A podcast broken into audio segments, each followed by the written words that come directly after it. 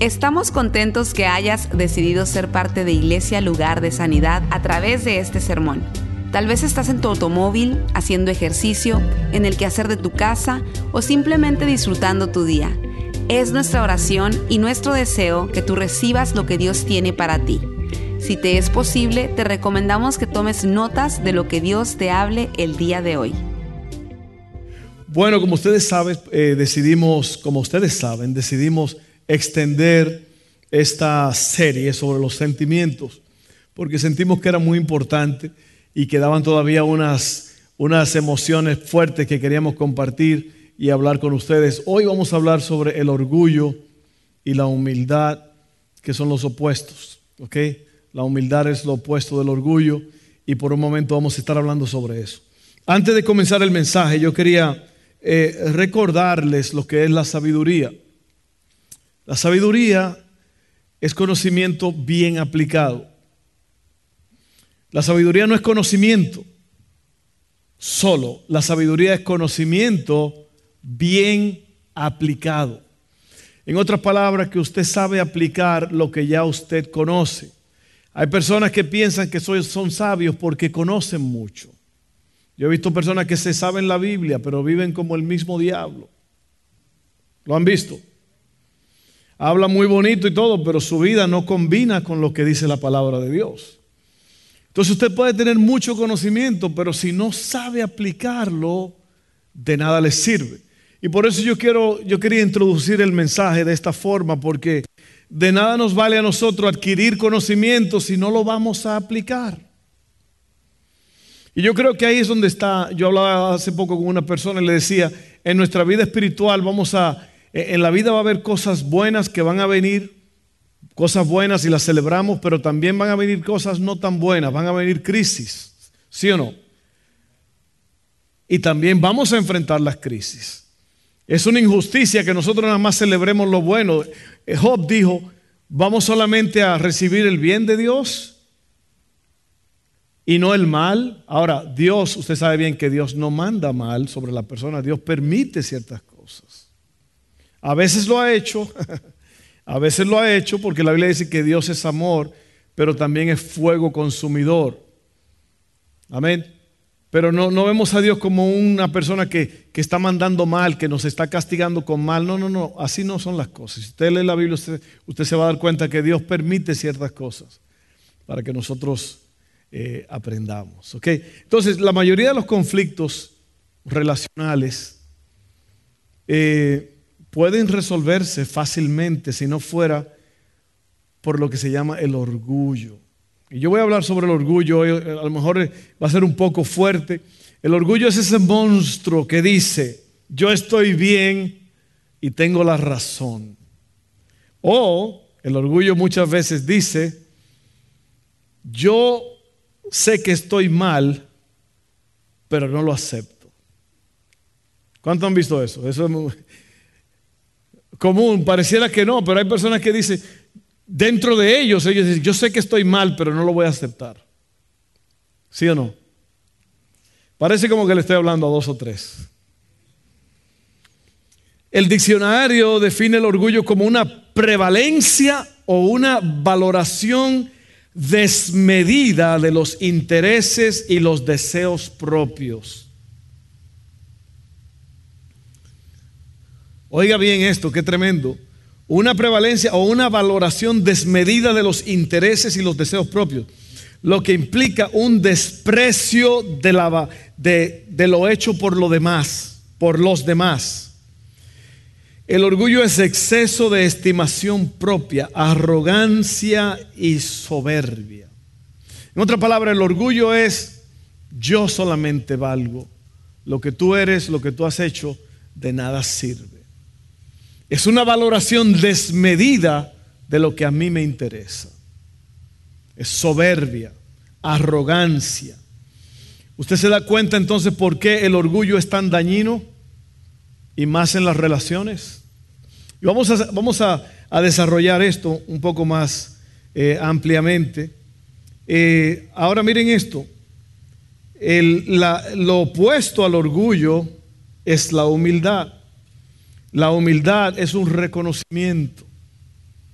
La humildad es eh, todo lo opuesto a lo que dijimos de lo que es el orgullo, es la humildad. Es un reconocimiento de la realidad.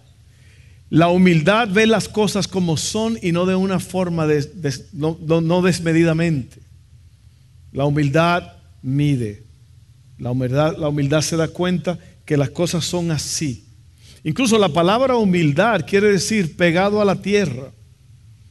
En otras palabras, la persona tiene los pies sobre la tierra y la persona sabe quién es y tiene un concepto normal de sí mismo, no un concepto exagerado, lo opuesto al orgullo.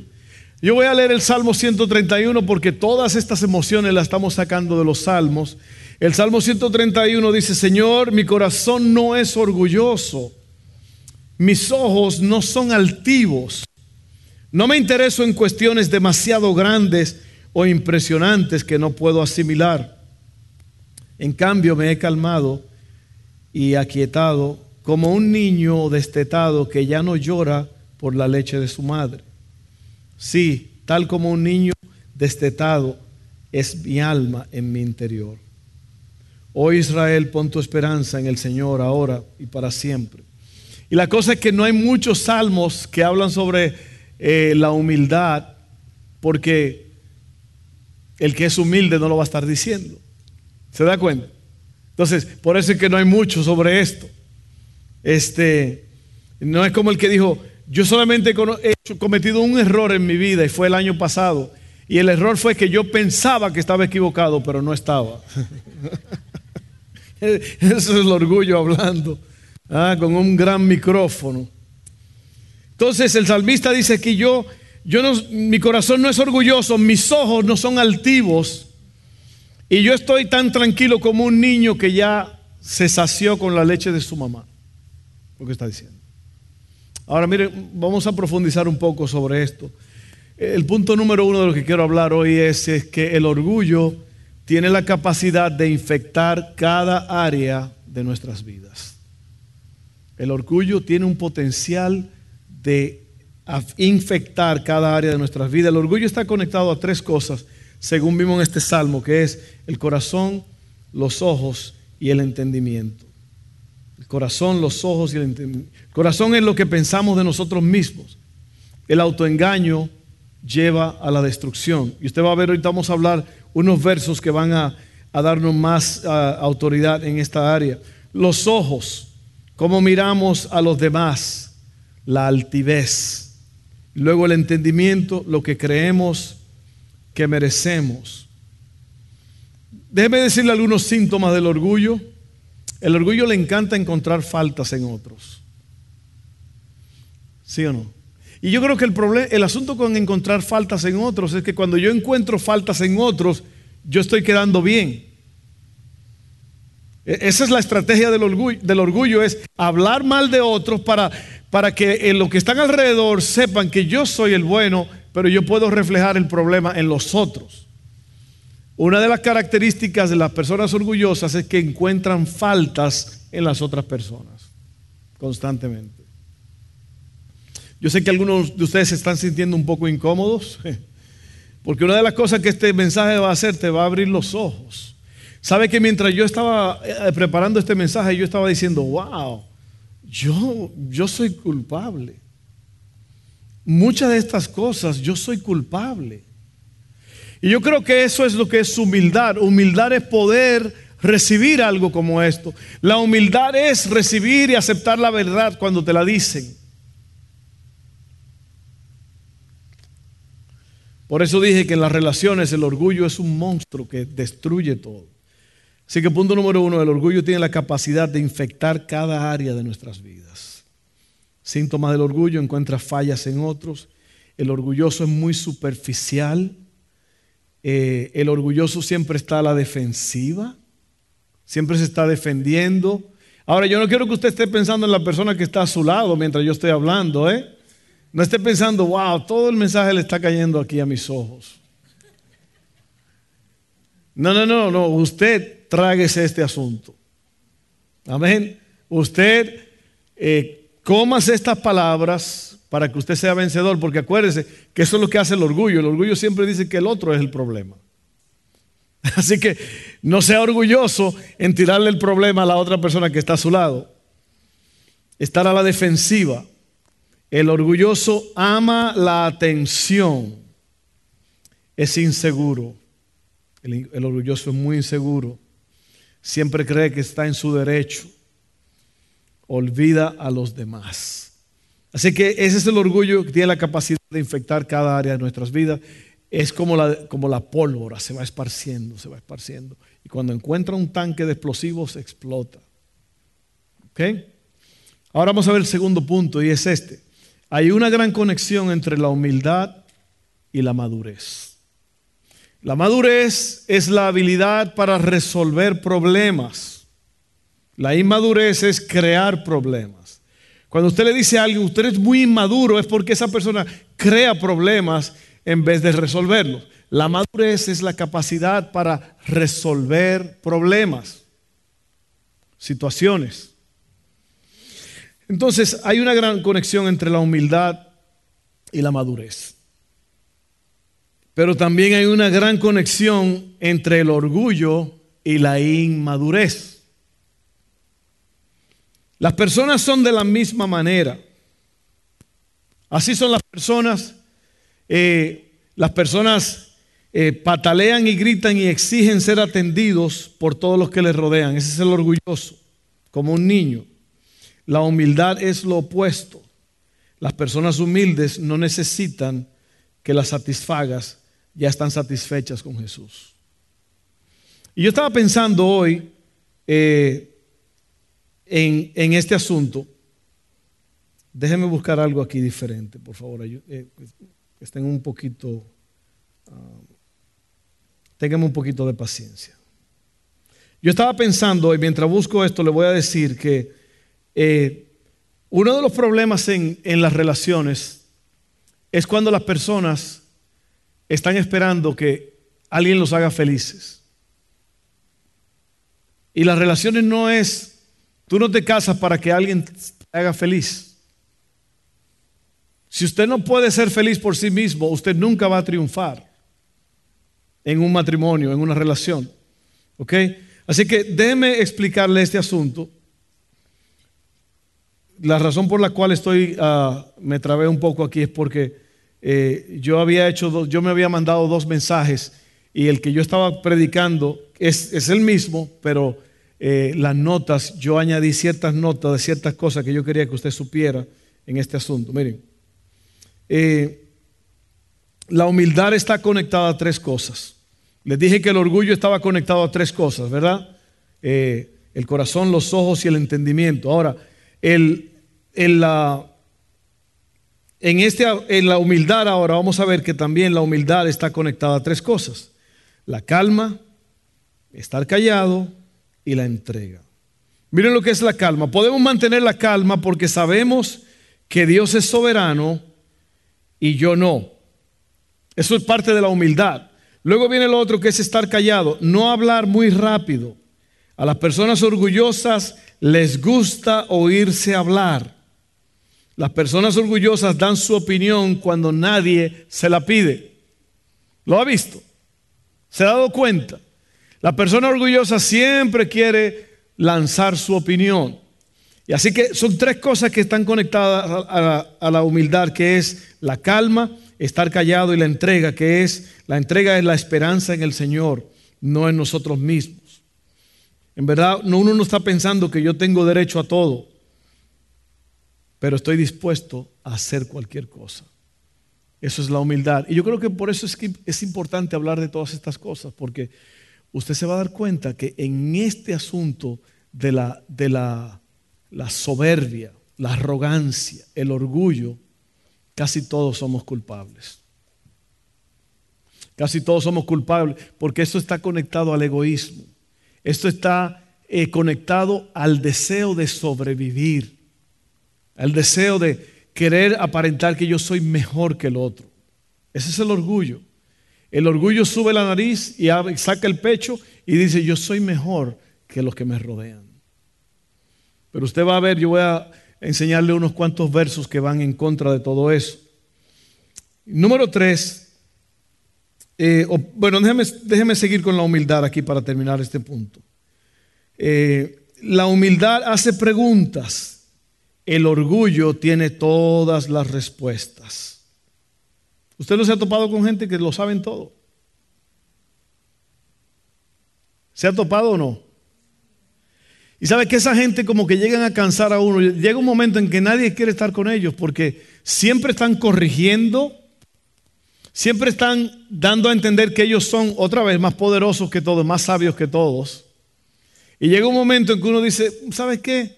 Esta persona siempre me está ofuscando, me está machacando. Son personas orgullosas. Y yo creo que algunos, todos nosotros tenemos algo de eso, ¿sí o no? A ahí no le gustó el asunto. yo, no, soy orgulloso.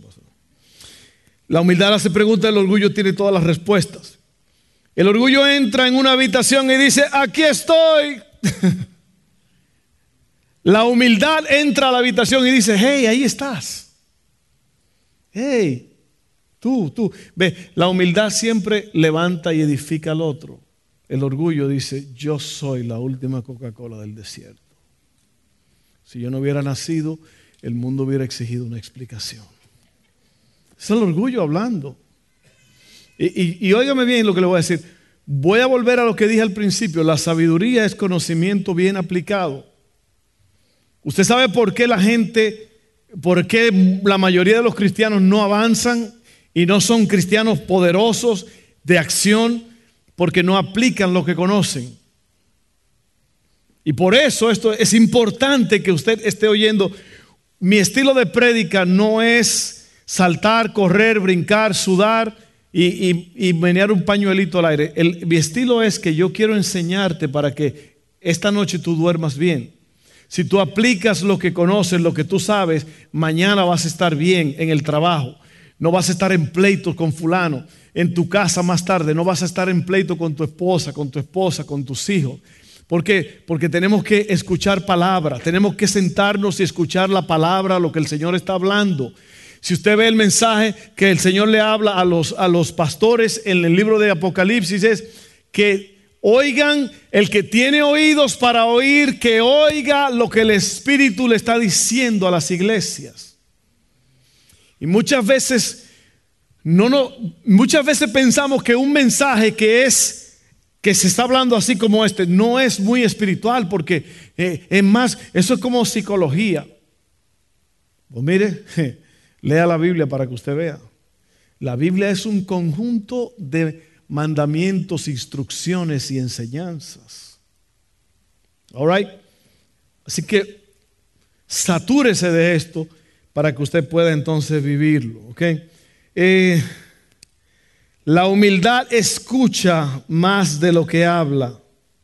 Al orgullo le gusta oírse hablar, ya lo dijimos. La humildad se disculpa cuando se equivoca. El orgullo tiene dificultades para decir, lo siento, me equivoqué. La humildad es rápida para perdonar. El orgullo recuerda los errores de, los demás.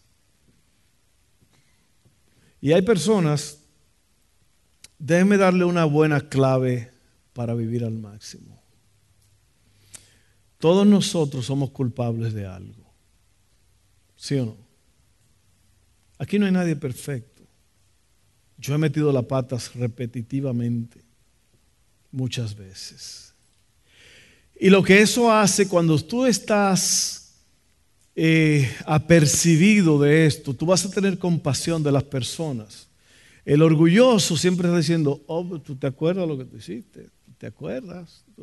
No me vengas con eso porque tú sabes lo que tú eres. Ah, a mí no me, tú, tú a mí no me estés diciendo, no me estés tratando de enseñar nada porque tú sabes lo que tú hiciste. Una vez me llamó una, una pareja a hace unos años y esa gente eran pastores en otro estado y el esposo había caído en inmoralidad sexual.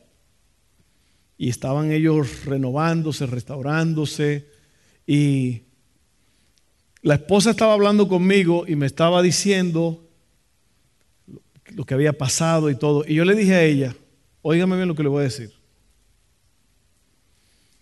Si usted quiere que haya paz y renovar y restaurar su matrimonio, usted no le puede recordar a su esposo lo que él hizo. Porque eso va a abrir las heridas y nunca va a haber sanidad. Y ella me le pasó el teléfono al esposo. Y el esposo empezó a hablar conmigo. Y el esposo no sabía lo que yo le había dicho a ella. Pero me dice el hombre, hermano, es que esta mujer todos los días me recuerda lo que yo hice. Esta mujer, hermano, me tiene ya, yo no, yo no sé qué hacer porque todos los días, todos los días, acuérdate que tú fuiste, con esa mujer y todo, ¿Cómo va a haber sanidad? Cuando usted esté listo para apuntar el dedo, acuérdese que han tenido misericordia con usted. Incluso Jesús hizo la historia de un hombre que le perdonaron una deuda, vamos a decir, de un millón de dólares. El juez lo perdonó porque éste se tiró y rogó y pidió clemencia. Y el juez lo perdonó y este iba saliendo. Y cuando iba saliendo de la corte se encontró con uno que le debía 10 dólares o 100 dólares. Y lo agarró y lo estaba ahorcando y le estaba diciendo, ah, tú me debes. Y el juez lo vio y lo mandó a buscar y le dijo, así que yo te perdono un millón de dólares y tú estás y te dejo ir y ahora te encuentras con uno que te debe 100 dólares y lo estás ahorcando. ¿Sabes qué? Te vas a la cárcel y no vas a salir hasta que pagues el último centavo de lo que debes. Usted se da cuenta cómo a nosotros nos han alcanzado con misericordia, Dios nos ha perdonado. ¿Quiénes somos nosotros para estarle diciendo a los otros todo el tiempo, recordándoles lo que los otros hicieron? ¿Me está entendiendo? Yo sé que están callados porque están pensando. Es que es el verdadero cristianismo. El verdadero cristianismo no es gritar y correr y vivir. El verdadero cristianismo es aplicar la sanidad y el remedio cuando hay que aplicarlo. Ese es el verdadero cristianismo. A mí hábleme del perdón. A mí hábleme de quitar los cargos. A mí hábleme de reparar los daños. Amén. Ese es el cristianismo verdadero. Así que la humildad se disculpa cuando se equivoca. El orgullo tiene dificultades para decir lo siento. Me equivoqué. La humildad es rápida para perdonar, el orgullo recuerda los errores de los demás. Número tres y último punto, la humildad es la clave para desbloquear todo lo que Dios tiene para ti. La humildad es la clave para desbloquear todo lo que Dios tiene para ti. La Biblia no dice que oremos por humildad, pero nos dice que nos humillemos. Si el orgullo hizo que un ángel de luz se convirtiera en Satanás, imagínate qué va a hacer con nosotros. Si usted lee la historia, está en dos partes de la Biblia más o menos, dice que Satanás, la soberbia, su orgullo, él dijo, me voy a subir más allá de las estrellas y voy a ser como Dios. Eso fue lo que dijo Satanás. Satanás es el que comenzó. Por eso es que el orgullo es una cosa tan violenta y tan sucia. Porque Satanás fue el que comenzó esto. Satanás, el ángel caído, él cayó por la soberbia, por el orgullo, porque él dijo, yo voy a ser igual que Dios. Me voy a sentar en el trono. Yo voy a derrocar a Dios. Qué locura, ¿eh? Un ser creado. La está pensando. Ese es el orgullo viene directamente del padre de toda mentira, de Satanás mismo. Yo sé que este mensaje no le está. Hay gente que están así con el cuello así. Como que aquí no hay. ¿Por qué no hablan de otra cosa aquí? Porque esto es lo que te resuelve los problemas. Esto es lo que, lo que rompe esa cosa dura que está alrededor de tu corazón y te hace blando para que tú puedas vivir la vida al máximo. Yo he predicado un mensaje sobre qué guía tu vida, qué es lo que está guiando tu vida A muchos los guía el deseo de venganza. A otros los guía el pasado. No pueden, no pueden olvidar lo que le hicieron.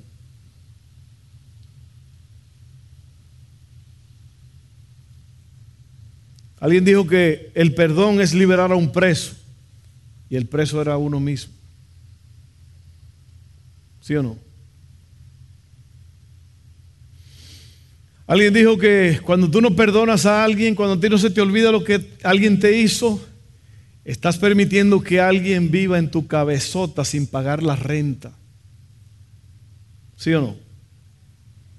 Sin pagar renta alguien está viviendo en tu cabeza porque no te puedes olvidar de esa persona que te hizo. ¿O sabes qué? ¿Sabes qué?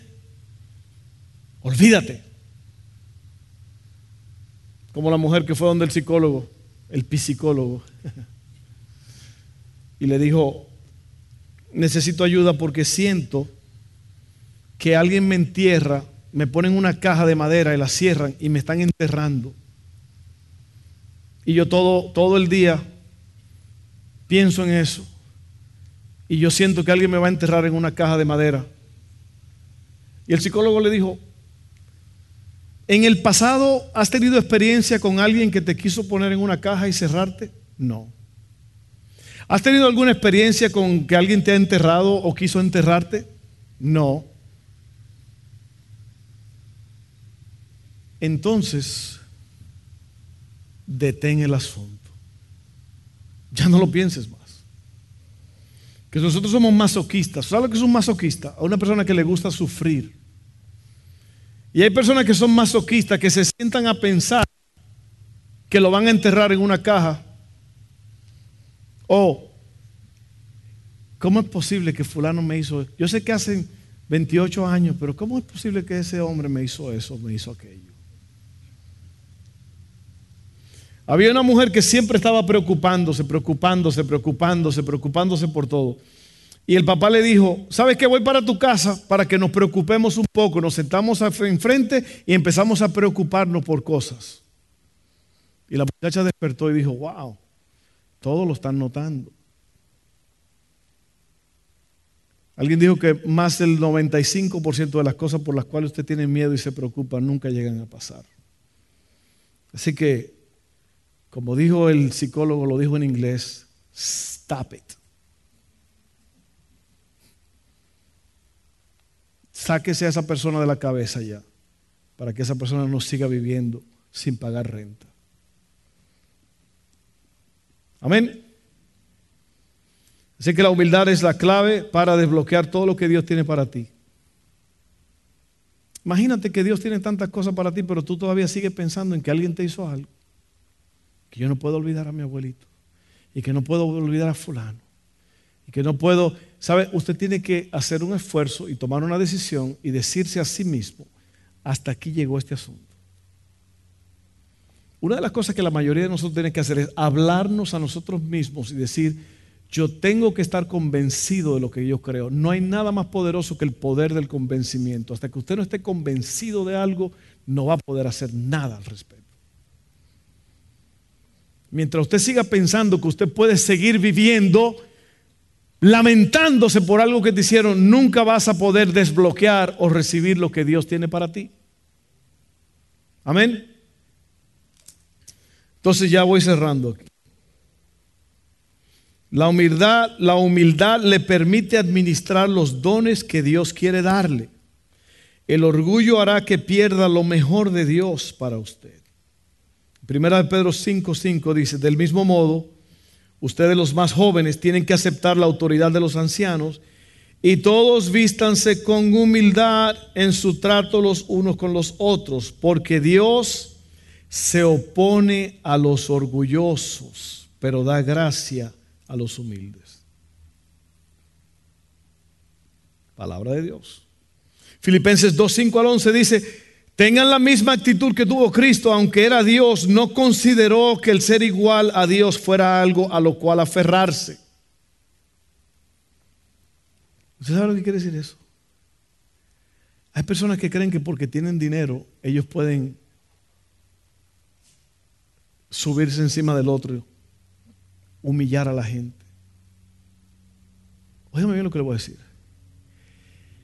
El hecho de que usted tenga dos, tres pesos por ahí clavados en un banco, lo que sea, dele gracias a Dios por eso. No lo use para decir yo soy mejor que este, yo soy mejor que ¿Quién es usted? Recuerdo lo que me dijo mi amigo, el, el muertero.